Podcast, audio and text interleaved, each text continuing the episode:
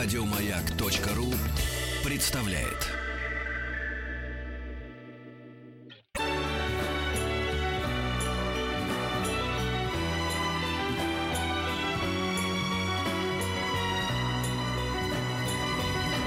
Спутник кинозрителя. Пере- Мы переходим к э, Осветили, классике. да. да. Мы хотели поговорить о чудесном артисте, а, чей день рождения а, приходится на 25 сентября. 73 года стукнуло нашему любимому Майклу Дугласу, которого, между прочим, имя при рождении Майкл Кирк Дуглас. Так что мог бы быть и Кирк Дуглас Джуниор, если бы они, он решил бы выбрать второе из своих двух имен. Да. Вот. а, ну, поздравляем, во-первых, Майкла Дугласа. А, Редкий случай, когда артист не выглядит как раз моложе своего возраста, выглядит совершенно на свой возраст, но при этом достойно и прекрасно выглядит и изумительно продолжает играть. Конечно, актер э, удивительного разнообразия и а, замечательный случай, такой вдохновляющий каждого человека, которому удалось выйти из тени своего легендарного великого отца. А, и ну, дальше невозможно сказать, превзойти его или там не догнать его. Они действительно, мне кажется, равно великие величины. Просто один для середины 20 века, другой для, э, для последней трети э, 20 и начала 21 века. Они, мне кажется, одинаково, одинаково значимы. Причем оба существуют в двух качествах, как продюсеры и э, режиссеры. Э, И, господи, и актеры. Режиссером как раз они э, не были. И э, если Кирк Дуглас знаменит тем, что он продюсировал, в частности, фильмы Стэнли Кубрика, и, может быть, Кубрика ранние фильмы, Кубрик как режиссер и все его карьеры в таком виде, как мы ее знаем, может, не сложилось бы без Кирка Дугласа. Хотя они потом поругались, как всегда это бывает. И, конечно, Кубрик считал, что Дуглас что-то ему навязывает, что он звездит, а тут, конечно, звездил, потому что был звездой. Вот. А Майкл Дуглас, э, факт, который мы уже несколько раз в нашем эфире о нем говорили, но все равно он продолжает всегда находить э, людей, которые о нем не знают, и их потрясать. То, что первую из своих двух э, пер- премий «Оскар» Майкл Дуглас получил как продюсер картины «Пролетая над гнездом кукушки». Да. И там была длинная, сложная предыстория. Мы, наверное, не будем ее рассказывать, у нас нет, нет на это времени, того, как он оказался продюсером этого фильма и почему именно Милош Форман его снял. Но важно то, что все эти элементы, великий роман Кена Кизи, э, Джека Николсона, сыгравшего главную роль, э, и э, постановщика, недавно приехавшего из э, Чехии, только начавшего работать в Штатах, э, э, Милош Формана, собрал вместе Майкл Дуглас, так что получился один из главных шедевров американского и мирового кино 20 века. Вот. А Майкл Дуглас таким образом еще человек очень большого ума. При том, что у него много было всего сложного в жизни. То есть, нап- например, болел раком и э, излечился. Например, его сын э, отсидел 5 лет за наркоторговлю, при том, что сам э, Дуглас, э, как мы все знаем, э, имел отношение к разным самым фильмам о борьбе с наркотиками, в том числе фильму «Трафик». В общем, сложная, действительно сложная э, история, но человек э, невероятно выдающийся. А, Что рассказать о нем, о его карьере, собственно говоря, актерской? Ну, во-первых, он э, унаследовал от отца, на которого он внешне очень похож. Тоже редкий случай, когда внешнее сходство актера сына с актером отцом не помешало сыну сделать потрясающую карьеру. Такую же пару я знаю еще только одну. Это Чарли и Мартин Шины. Я даже не знаю, кто- какие еще вот есть такие вот э, случаи такой преемственности. И таланта, и внешности. Вот. э, он начинал э, с 70-х годов, но, конечно, стал главным героем 80-х э, с подачи Роберта Земекиса. Я говорю о фильме «Роман с камнем».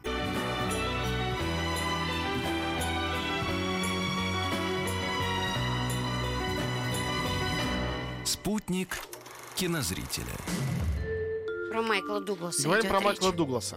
Ну, в общем, это человек, у которого было несколько амплуа в течение его жизни, очень разных, в каждом из которых он выступал, по-моему, одинаково элегантно и как-то цельно.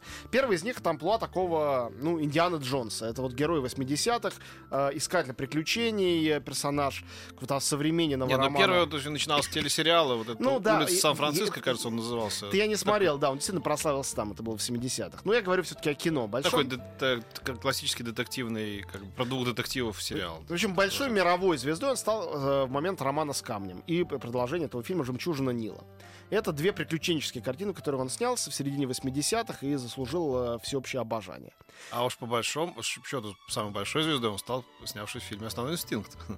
У нас нет, ты вот не прав. Год поворотный в его карьере был за пять лет до основного инстинкта. Это был 87 год. Две картины одновременно. Роковое влечение. Роковое влечение, которое сделало его странным образом, на самом деле это довольно необычно, и, например, у папы его так никогда не было, сделало его секс-символом рубежа 80-х, 90-х. Он снялся в трех знаковых картинах, из которых сохранилась в истории, конечно, только одна самая великая, а именно «Основной инстинкт». Это было «Роковое влечение», а, очень знаменитый фильм Эдрианом Лайном сделанным, между прочим, автором э, «Девяти с половиной недель». После этого был фильм «Основной инстинкт» Пола Верховена, а потом в 94-м был еще фильм Барри Левинсона «Разоблачение» с Дэми Мур. Вот. а, а, Ну, вот это разоблачение уже никто не помнит. а ну, я, я тоже- говорю, да, э- да, да. эти фильмы, оно тоже сделано хорошими режиссерами, но Да, так- да, тогда это было очень Ну, важно. тогда уж надо вспомнить есть- и прекрасный фильм, а, который венчал эту всю дилогию, сделав ее трилогией. И это очень смешно было, когда Дэнни Девита взялся «Война режиссером Розов». «Война семейства Роза». Потрясающее Да, да, кино. Очень неплохое. Как, как, как А случилось знаешь, бы, а- если бы эти, э, э, если бы Кэтлин Тернер и Майкл Дуглас были бы вместе, чем это закончилось бы? Закончилось очень плохо все. Да, да. Ну, это э, имеется в виду за- завершение как бы трилогии Да. «Роман с камнем. Жемчужина Нила». Вот. а в 87 году вышло «Роковое влечение», в этом же году вышел «Уолл-стрит».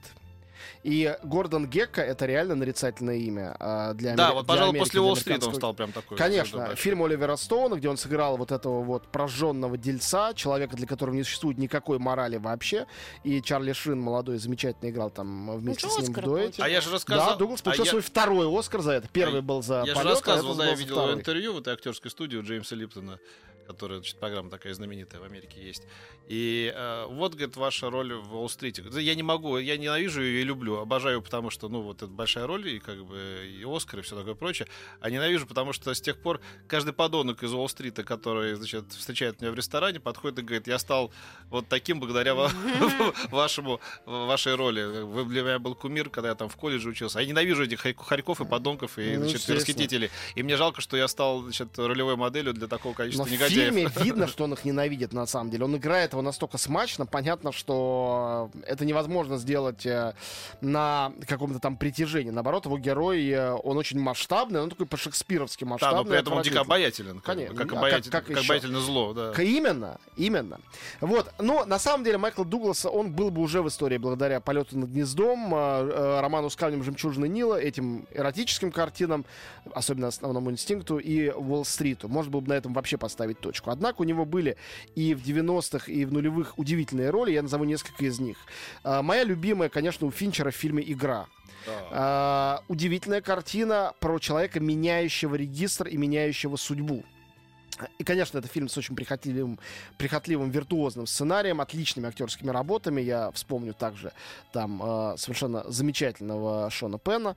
Вот, э, но прежде всего это фильм, конечно, сделанный на Майкла Дугласа. Это как вот такой вот, вот Гордон Гекко, примерно, герой Уолл-стрита, как он теряет все и перерождается заново.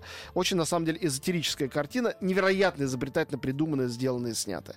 97 год. 2000 год, конечно, «Трафик» э, э, Стивена Содерберга, одна из лучших его картин, Оскаровская, где играет и Дуглас, и Кэтрин Зетта-Джонс, ставшая спутницей его жизни. Фильм, за который актерский Оскар получил совершенно другой человек, а именно Бенисио Дель Торо, тоже замечательно там сыгравший. Очень хорошая картина о наркоторговле. Вот. Из э, последующих картин было очень много всего, в частности, Уолл-стрит «Деньги не спят», продолжение Уолл-стрита. Но э, я бы назвал одну картину, выделил, которая в России не выходила, конечно же, в прокат. Ну, нам объяснят, что она не выходила в прокат, потому что это телевизионный фильм. На самом деле не выходила, потому что как бы рискованная тема. Это э, комедийно-драматический гей-роман. Фильм невероятный. Если вы вдруг его не видели, вот прям бросайте все сразу после эфира и бегите смотреть. А, вы вообще не вспомните себя, пока вы будете это смотреть. Фильм называется «За канделябрами». Да-да-да. Это история любви знаменитейшего в Америке эстрадного пианиста Да. и звезды эстрады Либераче и одного из его любовников. Играют их два абсолютно гетеросексуальных артиста. Майкл Дуглас играет Либераче, и Мэтт Деймон играет его любовника, который написал мемуары, по которым мы поставили этот фильм.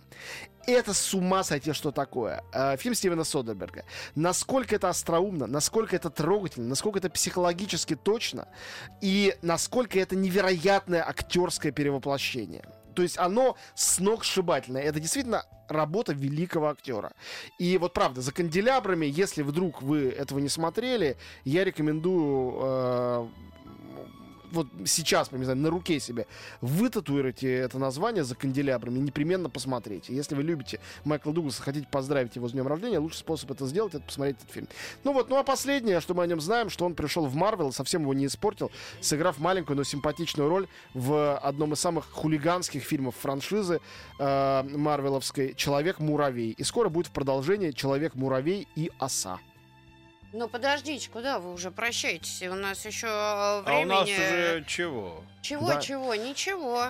Время ну, у нас хорошо, еще ну, есть. ну что, ну мы... А что, мы все обсудили. Мы любим Майкла Дугласа, мы Да. его поздравляем. А, премий у него было много. Кстати говоря, можно сказать про эти премии. Мы сказали про два Оскара, да, продюсерском и актерском. Еще у него был Золотой глобус тоже за роль Гордона Гекка в Уолл-стрите. Я с радостью вот сейчас вижу то, что за фильм а, а, «За канделябрами» он тоже получил приз. Он получил премию Эмми. Недавно вот Эмми вручали. Это телевизионный Оскар, как все знают. И тоже это было совершенно заслуженно. Так что с 73-летием дорогого Майкла Дугласа надеемся, что он будет еще сниматься и сниматься, нас радовать и возвращаться хоть А мы надеемся встретиться с тобой в ноябре. Непременно. Да. До скорого, друзья. Да, спасибо тебе, Антон. Еще больше подкастов на радиомаяк.ру.